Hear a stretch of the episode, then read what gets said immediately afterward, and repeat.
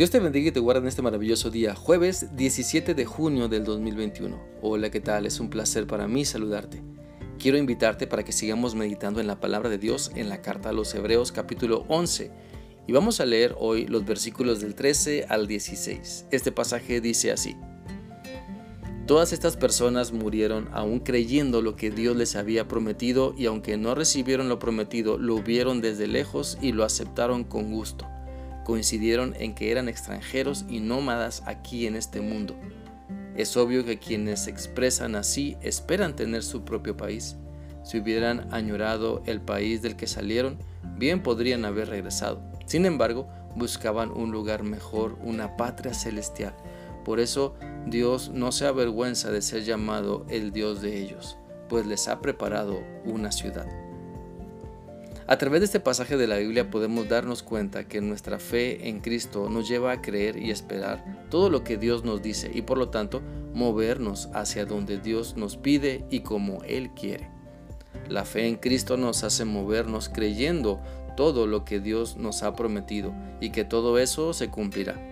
Si no, vivimos creyendo en las promesas de Dios, no tenemos fe. Si hacemos nuestra voluntad en cada circunstancia, no tenemos fe.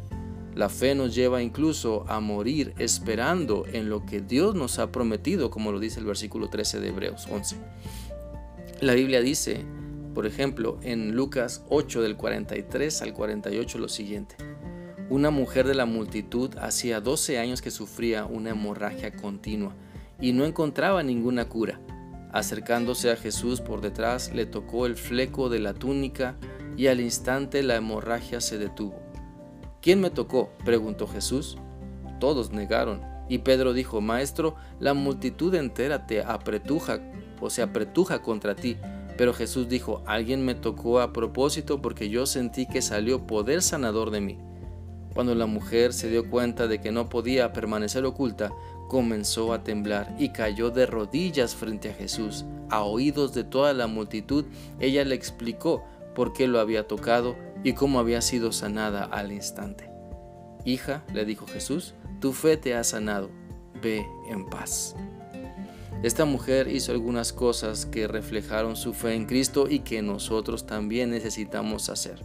Primero, ella hizo algo que nunca antes había hecho. Decidió acercarse a Jesús y experimentarle. Una iniciativa muy sabia.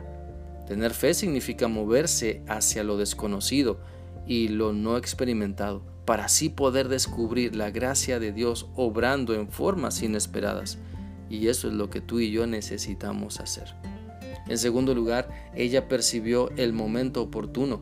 Sabía que Jesús visitaba su pueblo y que quizá no volvería en la vida. Hay momentos divinos cuando debes esperar y debes superar el miedo y moverte por fe. Si no lo haces, te perderás la oportunidad. Y en tercer lugar, ella abrió la puerta para otros. Hasta ese momento nadie en las Sagradas Escrituras había sido sanado por tocar el borde del manto de Jesús y por lo tanto su acto de fe abrió la puerta a otros. Mira, Mateo 14, 35 y 36 dice así, los hombres de aquel lugar trajeron a él todos los enfermos y le rogaban que los dejara tocar solamente el borde de su manto y todos los que lo tocaron quedaron sanos. El Señor busca a personas que estén dispuestas a romper con la tradición. Cuando las encuentra, entonces las usa para abrir puertas y mostrar nuevas dimensiones de su poder, a fin de que otras, otras personas sean bendecidas y restablecidas.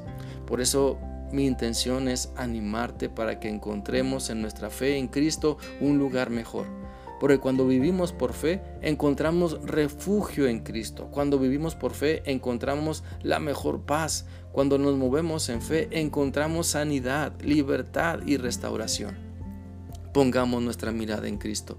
Dejemos que nuestra fe nos dé valor para hacer lo correcto, para vivir en la voluntad de Dios. Y aunque nuestros sentidos no perciban que las promesas de Dios se cumplen aún, Sigamos creyendo, sigamos viviendo por fe, sigamos demostrando obediencia a Cristo.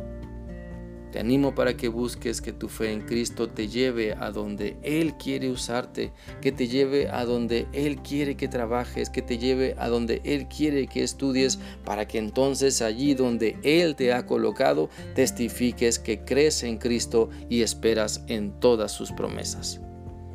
Espero que esta reflexión sea útil para ti y que sigas permitiendo que la palabra de Dios te lleve a vivir arraigado en tu fe en Cristo. Que sigas teniendo un bendecido día. Dios te guarde. Hasta mañana.